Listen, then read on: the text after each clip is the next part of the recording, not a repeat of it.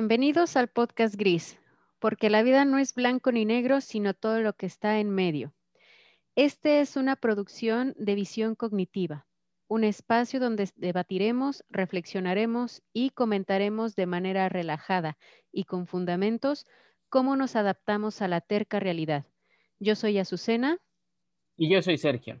Y los invitamos a que sean parte de nuestra comunidad de aprendizaje, para poder escucharlos, leerlos y sobre todo comentar sus opiniones.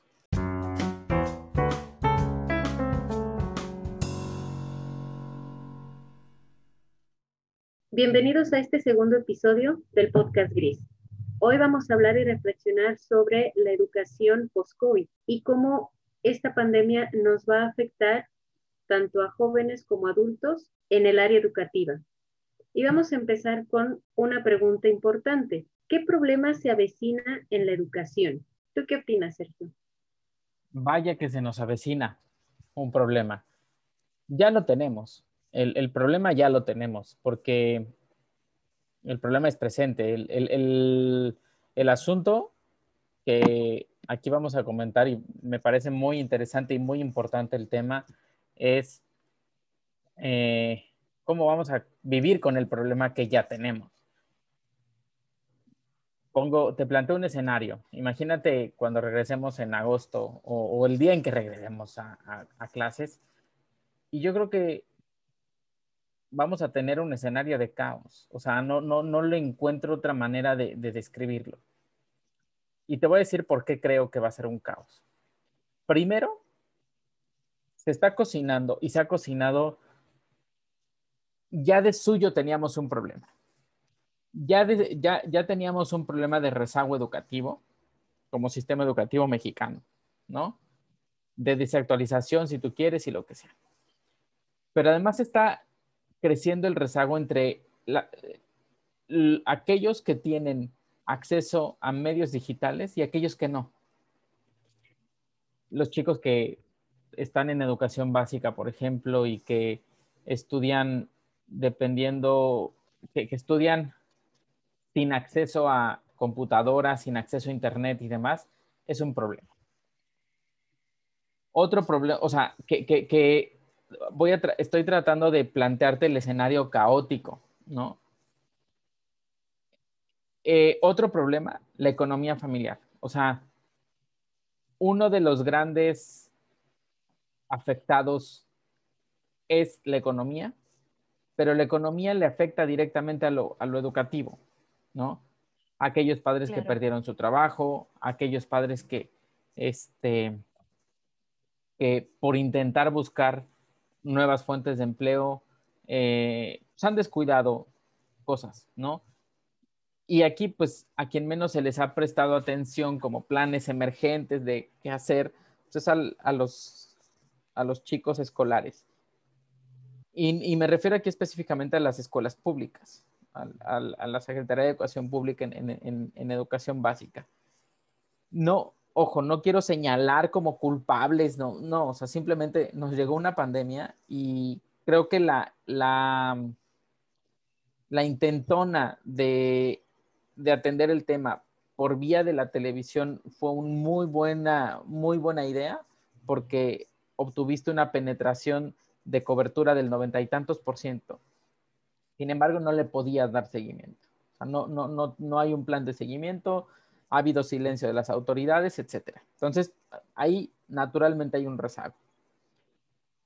Eh, pero también hay otro rezago importante. Aquellos alumnos que eh, pertenecían a escuelas públicas, eh, perdón, escuelas privadas, y que dejaron de ir a escuelas privadas porque por causa de la economía este, ya no podían pagar la escuela privada, la primaria, la secundaria, el kinder, este, universidad, prepa, ¿no? Entonces, hay una deserción, eh, leía una nota que se habla acerca de más o menos 5.2 millones de estudiantes menos que el año anterior inscritos ya sea porque pues, no pusieron atención a los trámites, no se inscribieron, ya sea porque desertaron, ya sea por, por lo que tú gustes y mandes, pero hay un déficit de alumnos inscritos de un año anterior al año presente. Y hay otro reporte dramático, por esto estoy hablando de caos, la Asociación de Escuelas Privadas ha reportado que han cerrado cerca de 20 mil escuelas. Ahora, bastante grave. El cierre de un negocio es grave porque hay una familia que deja de ser provista de sustento. El cierre de una escuela es mucho más grave. No quiero menospreciar a los negocios, pero la escuela privada, además de que es un negocio y es el sustento de las familias, maestros, directivos y demás, también es el lugar que da educación o da este, servicios educativos a la comunidad. Entonces, 20 mil centros educativos han cerrado sus puertas. El tamaño del caos, la verdad es que creo que no lo estamos dimensionando todavía. Eh, habrá un natural desorden porque no podemos esperar y no es una crítica a las autoridades, pero no podemos esperar que las cosas resulten ordenadas cuando tienes alumnos que nos inscribieron, cuando no tienes claro, porque no tienes claro cuántos maestros te faltan, cuántos alumnos te faltan, cuántas familias eh, dentro de los padrones que tienes en las escuelas, cuántas familias han tenido familiares enfermos de COVID y, lamentables fallecimientos. Entonces, creo que se avecina un, un problema de matrícula, un problema de desorden de maestros y una brecha entre escuelas públicas y privadas, si ya era grande, aún mayor. Entonces, creo que pinta color de hormiga. Tú, que, tú desde tu trinchera, Susana, ¿cómo, cómo ves el, el, regreso a la educación, el, regreso a la educación de manera presencial? Pues mira, desde mi experiencia, en, en, la institución en la que yo estoy es una escuela privada le dan oportunidades a muchos alumnos de que tengan becas, de que sigan estudiando y todo, pero ha habido de los ciento y tantos alumnos que, por ejemplo, son de secundaria, aproximadamente 200, 200 chicos de primer año a tercer año. Unos 10 alumnos han, se han salido de la escuela, no se han inscrito o han desertado durante el curso. O sea, son son pocos, pero la, estadística que tú tienes, esos poquitos hacen muchos. O sea, sea privada o sea, la, la, escuela sea privada o sea pública, se hacen muchos chicos que dejan su escuela, que no sabemos qué están aprendiendo, que no sabemos qué están haciendo, si están aprendiendo algún oficio, si están aprendiendo a, a ganarse su propio dinero, si están aprendiendo algo en casa, algo que les ayude a, a ingeniarse en un futuro, cuando no, eh, pues ahora que, que dejan la escuela, ¿no? Una alternativa que hay es que mitad de alumnos vengan unos días a la escuela y la otra mitad vengan otros días a la escuela. A lo mejor hacer un horario matutino y un horario vespertino para que todos puedan ir los mismos días sin que se estén juntando todos, pero que puedan eh, asistir, ¿no? O sea, ya las escuelas privadas ya no serían de un solo horario.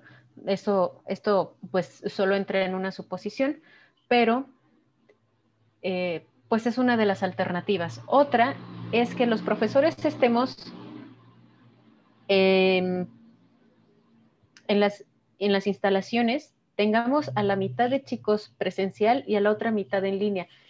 Siento que sería un caos. Yo, por ejemplo, que doy clases de, de tai chi, necesito que todos me pongan, y cualquier profesor, necesitamos que nos pongan atención. Los chicos que están en convivencia van a querer jugar, van a querer platicar, van a querer estar en, en su hora social. Y los de clase eh, en línea, los que estén en línea, no sé, me imagino que dicen, aquí no me pueden poner atención, les están poniendo más atención a los de allá, yo quiero estar en la escuela y los otros no, quiero estar en mi casa. Bueno, siento que va a ser un caos, por eso es la, eh, yo creo que es el primer bloque en, en donde ahorita todo lo estamos viendo negro. ¿Cómo sería la convivencia? Naturalmente que niños son niños, adolescentes son adolescentes y por naturaleza quieren convivir, quieren sociabilizar y se han perdido año y medio de estar entre los suyos. Porque a nosotros nos tocó una, una etapa muy bonita de estar en los grupitos de, del chisme, estar en los grupitos del fútbol, llevarte con los cuates. Ahorita se han dispersado muchísimo, entonces siento que la convivencia sí podría empezar muy caótica y aquí entrarían los padres, entrarían los maestros, directores y todo adulto que se pueda en irle recordando a los chicos cuáles son las normas, los más pequeñitos que, que tengan una guía constante, que tengan letreros, que sea como un juego, para los más grandes de prepa que puedan ellos pues ya tener más conciencia y los de secundaria estar detrás de ellos igual macheteándole, ¿no? Esa sería mi, mi experiencia o mi, mi punto de vista con respecto a esta primera pregunta. Sí, complementando lo que dices para cerrar esa parte, pues creo que aun cuando regresemos a clases, creo que la prioridad seguirá seguirá siendo la, el tener cuidado sanitario, ¿no? O sea, sí, porque no puedes descuidar el, uso de cubrebocas. Yo creo que será obligatorio. Este, claro, y, ahora, la sana distancia es, un problema complejo porque se ha visto que pues, el problema son los espacios cerrados, un aula es un espacio cerrado, eh, debe haber cierto espacio entre personas, los salones de clase habitualmente no lo respetan. Eh, y si los salones de clase de escuelas privadas no lo respetaban, no imagínate los salones de clase de escuelas públicas. Entonces, ahí, ahí se avecina un, problema a resolver que tenemos que, entrarle, ¿no? Eh, y luego hablemos del, segundo tema, el complejo en escenario del regreso. O sea, quiero invitarte y al, auditorio que nos escucha, imaginémonos el día del regreso. Y con complejo me refiero a complejo, valga la redundancia.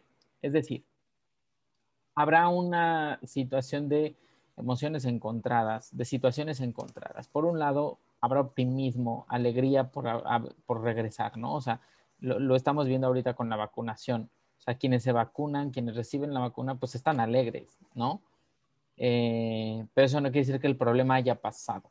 Yo creo que habrá una natural alegría por el regreso a clases, comparto la alegría, habrá una natural preocupación por el momento en el que estemos viviendo, porque no sabemos a ciencia cierta cuál será la situación.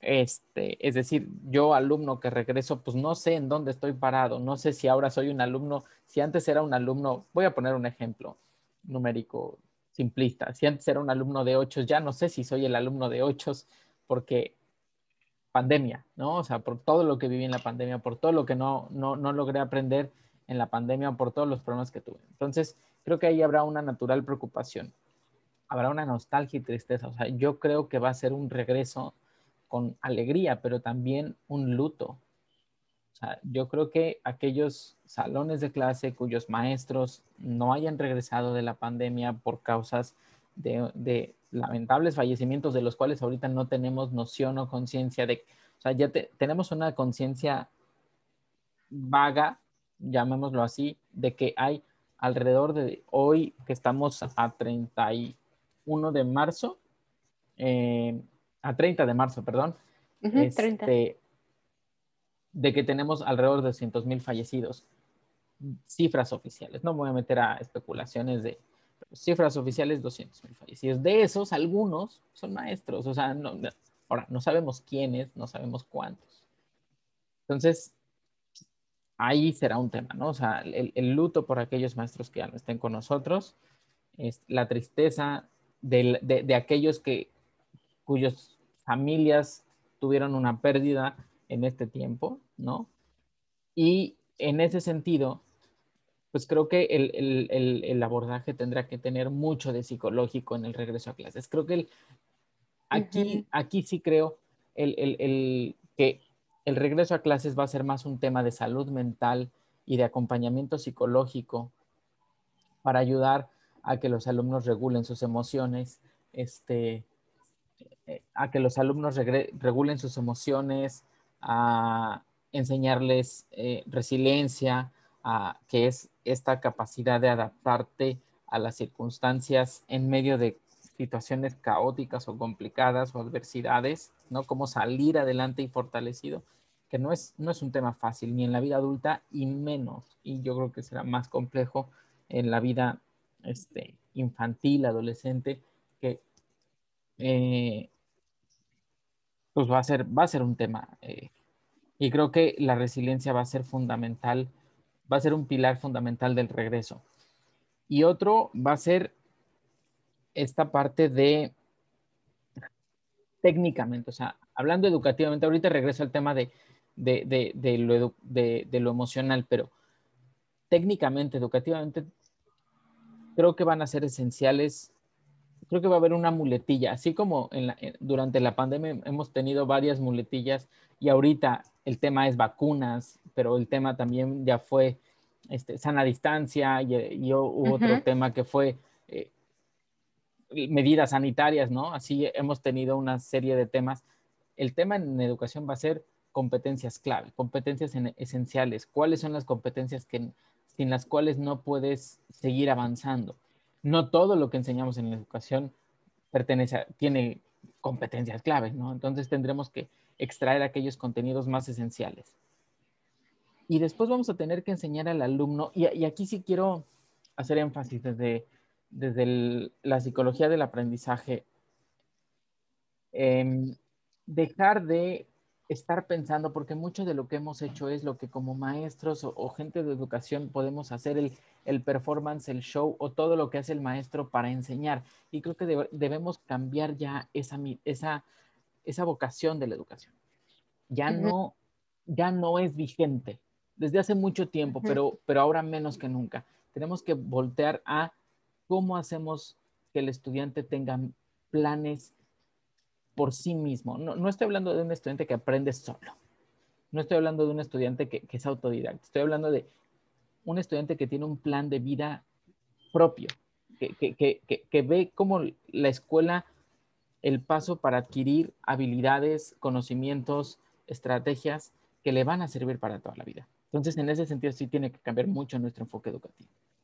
Eh, enseñarle a los estudiantes a que tengan metas propias, a que, a ver, si antes era el ir a la escuela, poder comer con los amigos, ahora es una parte fundamental, pero, pero también tenemos que verla como vamos a subsanar las brechas. Tenemos que ver a la educación como un medio para subsanar brechas, brechas digitales, brechas educativas, brechas sociales que, están ahí. Eh, y todo eso, o sea, por ejemplo, un estudiante ya de, edades adolescente para pasar a medio superior, y superior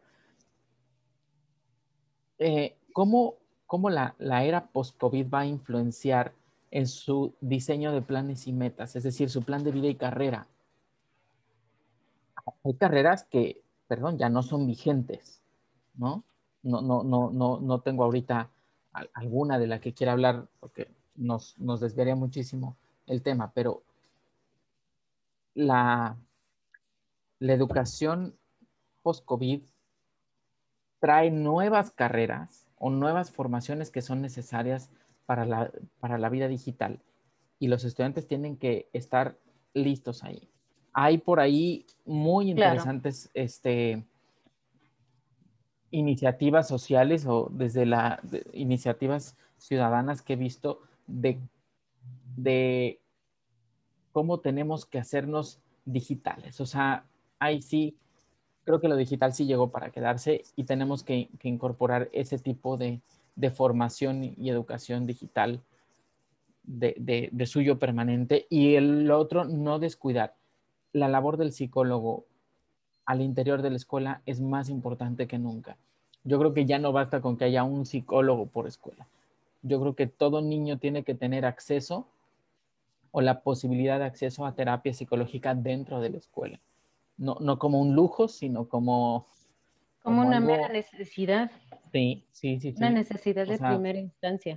las escuelas públicas tendrán que, que mejorar en esa parte y las escuelas privadas pues sí sacrificar un poco de, de las utilidades, económicamente hablando, para, para tener psicólogos de planta y que los alumnos puedan ser atendidos constantemente porque va a haber trastornos de ansiedad, va a haber depresión, va a haber estrés postraumático, va a haber em, sí, De hecho, de hecho, ahora sí que em, como parte de, las clases que yo doy, que es Tai Chi, o sea, yo no, no solamente me enfoco en que los chicos aprendan un movimiento lento, sino que el, objetivo de darles tai chi a ellos es que aprendan técnicas de relajación, aprendan técnicas de, artes marciales, de cómo respirar, de cómo mantener su centro, sus emociones.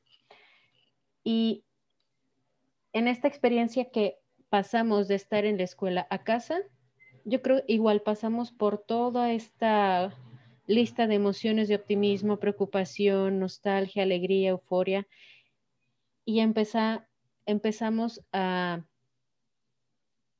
a llevar este, este luto, porque en este transcurso de año y medio, ahora sí que de, de 10 niños, 5 perdieron a alguien, 8 perdieron a alguien. Llámese abuelito, tío, primo, papá, mamá. Desafortunadamente hubo algún, alguna baja en sus escuelas. Y ahora, en, en, esta parte, o sea, no solo las artes marciales buscan que los alumnos tengan una disciplina física, sino que ellos aprendan a una disciplina emocional. Ya saben, disciplina no es castigo, sino disciplina es buscar hacerte tu propio maestro. Y yo a, a los alumnos les, les explico, ¿Ya, encontraron ustedes o ya descubrieron ustedes cuál es la forma en que mejor aprenden? Ya sea que escuchen música, ya sea que le tengan que explicar a alguien su materia, ya sea que lo tengan que escribir, que lo tengan que dibujar. En, ese sentido, tenemos que volver a los maestros especialistas en resolver esa pregunta, Azucena trato de explicarme y complemento lo que tú estabas diciendo y, qué bueno que lo, que, lo hagas, pero el maestro tiene que enseñarle, que mostrarle al alumno cómo él aprende.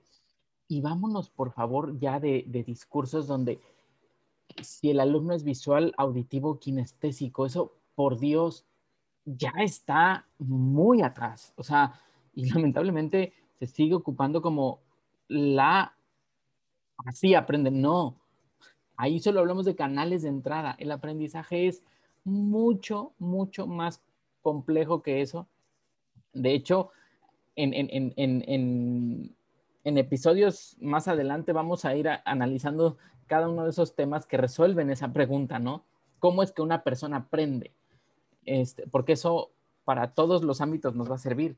Pero, y, perdón que te interrumpiera así, pero em, necesitamos volver al especialista, necesitamos volver a un especialista de aprendizaje al maestro, ya no de enseñanza, que ya lo es, o sea, el maestro tiene talentos y vocación para la enseñanza, pero necesitamos volver a un especialista de mostrar, para, para que él muestre al, al alumno cómo aprende y que el alumno aprenda y utilice los mecanismos.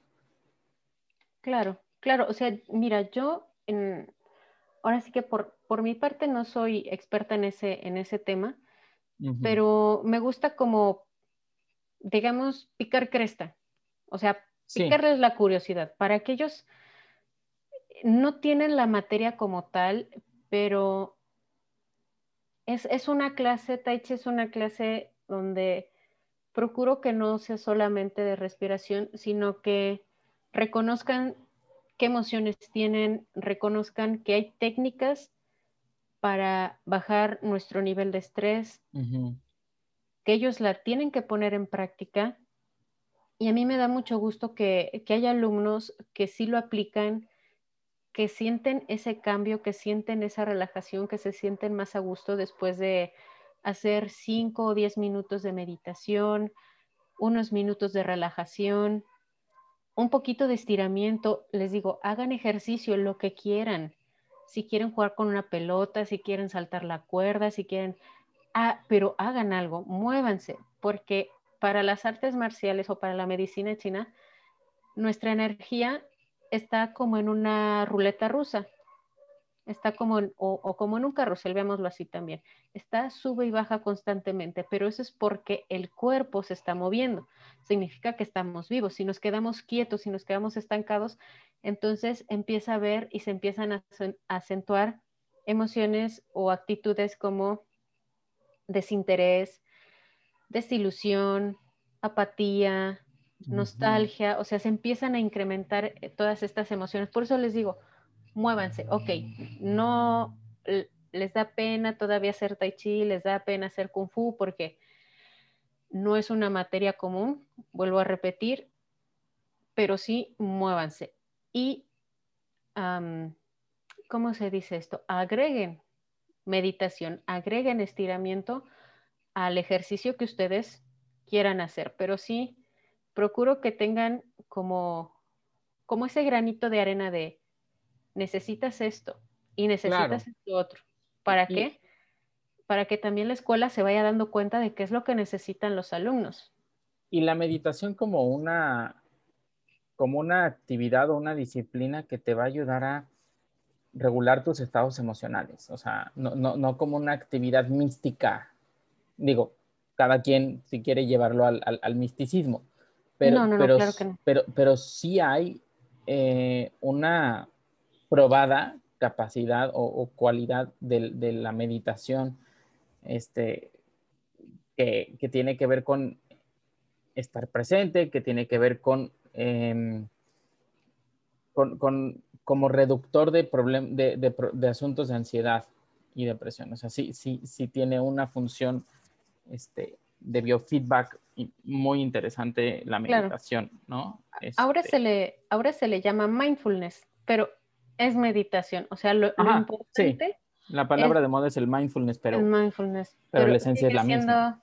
Sigue siendo ya sea técnica meditación de la India, técnica de meditación del Tíbet, sigue siendo meditación, pero. Con que el individuo. Perdón. no se les no se les inculca un vámonos a salir del planeta y vámonos a ir a otra dimensión y vámonos a esto al otro. No, no se puede porque si no, entonces pierden ellos el hilo de estar en el presente, en el aquí y ahora y inculcarles ese pon atención a lo que estás haciendo. Entonces. Y la respiración diafragmática es un gran solucionador de, sí. al cuerpo sí, sí, sí, es súper, súper efectivo. Sí, la verdad. Tanto adultos como jóvenes lo pueden hacer. niños, lo pueden niños. hacer entre familia, niños pequeñitos desde cuatro años. Son muy accesibles a, esto. Ahora, ¿qué posibilidades hay eh, de soluciones? O sea, digo, no vamos a tener la solución ahorita, ni vamos a resolver el mundo, pero podríamos ir viendo qué, qué posibilidades tenemos problemas complejos no tienen soluciones simples. Los problemas complejos solo se entienden desde la complejidad. Solo se, entienden, entonces no hay soluciones simples. A problemas complejos no hay soluciones simples. Entonces, no hay como tal una solución. Lo que te voy a decir es lo que yo creo como psicólogo, que deben ser un conjunto de cosas que solo si se dan de manera orquestada, organizada y, y con direccionalidad, van a tener un efecto positivo.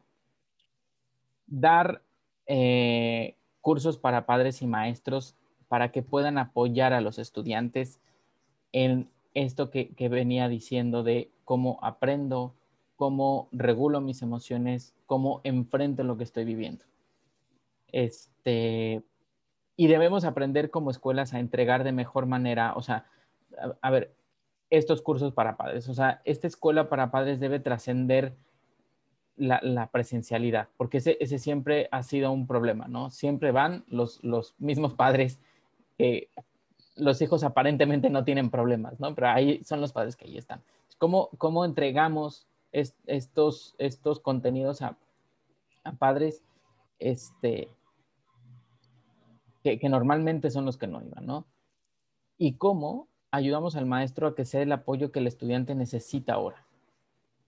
Dos, abrir espacios de terapia en la escuela. O sea, la escuela tiene que ser un... Eh, y, la economía familiar ya no, no está para sostener, además de colegiatura o además de estos gastos, un psicólogo. Entonces, ahí el psicólogo tendrá que eh, ser un mecanismo adentro de la escuela para dar intervención este, yo la que, la que más recomiendo este, es la terapia cognitivo-conductual, eh, pero bueno, siempre y cuando hay una metodología, la persona sea preparada, formada como psicólogo, certificada, este, etcétera, ¿no? Que pueda llevar a cabo intervenciones individuales, grupales o como sea necesario el problema. Este, y tener también espacios de aprendizaje para apoyar a, aquellos alumnos que sí tienen un claro rezago. Es decir, tenemos que evaluar, o sea, regresando a clases, algo que tenemos que estar así, lo primero que tenemos que hacer es evaluar rezagos, o sea, diagnosticar cuando tú vas al médico, lo primero que te hace es te, hace un diagnóstico, te hace una serie de preguntas y, si necesita te manda a hacer estudios. Bueno, aquí tenemos, siempre hemos hecho diagnósticos, o sea, siempre en las escuelas, las primeras semanas te hacen un examen diagnóstico para ver cómo andas. Eh, los, diagnósticos ahora tienen, tendrán que elaborarse de mejor manera y con este, con este encabezado de competencias esenciales, ¿no? Eh, y trazar un entonces, es un conjunto de acciones que se van a tener que hacer simultáneas, todas al mismo tiempo y por diferentes actores. Y aquí es la clave.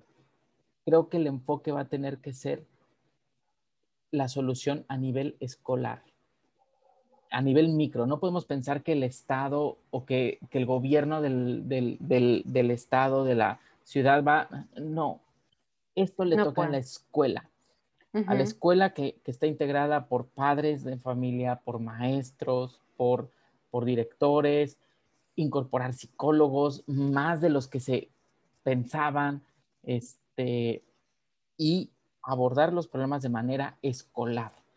Em, eso creo que va a poder tener un, mejor efecto este, y centrado en el, en el, alumno, centrado en el estudiante centrado en, cómo vamos a ayudar a que ese estudiante pueda ser resiliente a lo que está viviendo y salir adelante eh, a la nueva normalidad. Sí, sí, claro. Y ya por último, eh, creo que también es importante integrar en la medida de lo posible a la familia. O sea, no es nada más evaluar a la al, al, estudiante y ver qué tan rezagado está y qué tan emocionalmente afectado está, sino también evaluar a los padres, que se dejen evaluar, que no es, por, no es para decirles que hicieron mal o para decirles que hicieron bien y juzgar, sino para que sea un apoyo al, al estudiante y un apoyo a la familia y que se puedan hacer trabajos integrales, ¿no? Donde no nada más que del estudiante por un lado y los padres por el otro, sino que igual, que, totalmente. se Sí. Y también que ellos puedan ser apoyo en la disciplina de, los chicos. En esta pandemia, si un chico era disciplinado, si un chico sacaba, si era constante en su estudio, no es por hacerlo así tan, verlo sentir tan mal, pero muchos se han vuelto flojos, muchos se han vuelto dejados, muchos se han vuelto de, ay, así ya lo dejo, ya.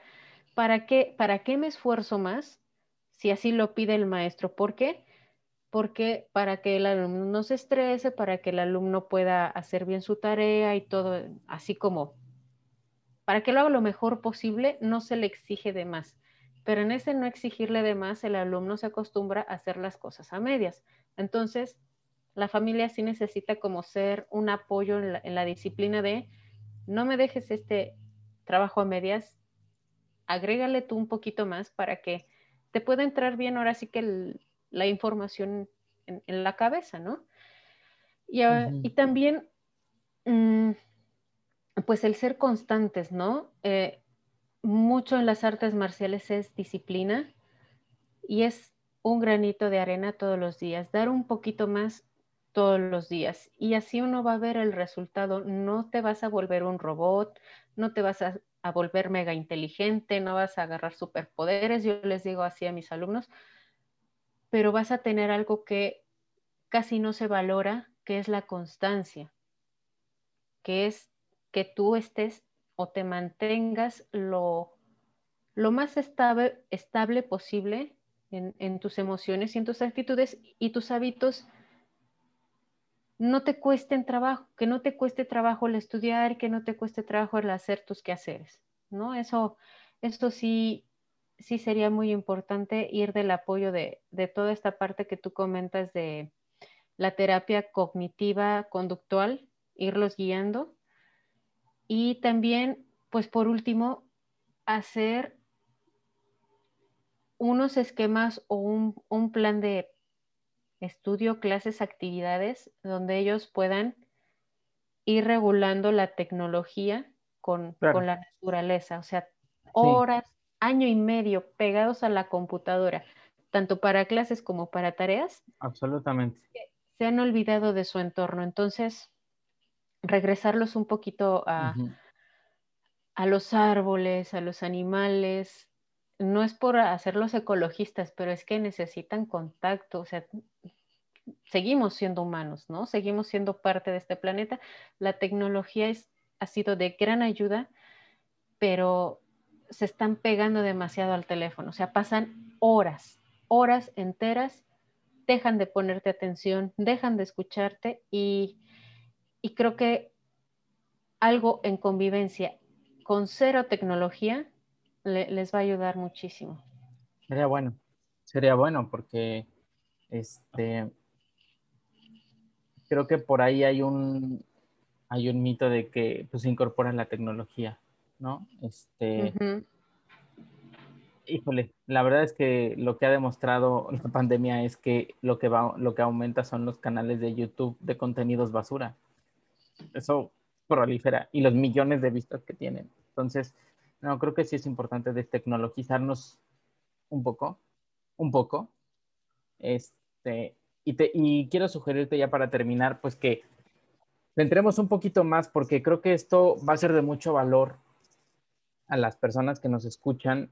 Eh, cómo abordar desde lo psicológico dentro de las escuelas en esta etapa post-pandemia que, que no sé si llamarle post-pandemia, pero a fin de pues cuentas es el mundo que se nos avecina, ¿no? ¿Qué, debemos hacer? Y yo quisiera complementarlo con la psicología del aprendizaje también, o sea, no solo lo, emocional, sino lo, cognitivo y, cómo vamos a, entrarle. Porque una de las preguntas que creo que van a surgir es, bueno, nos están diciendo que es importante voltear al, a que el estudiante sepa aprender cómo hacerlo, porque ahí sí, no es de conocimiento, no es de dominio común, ¿no?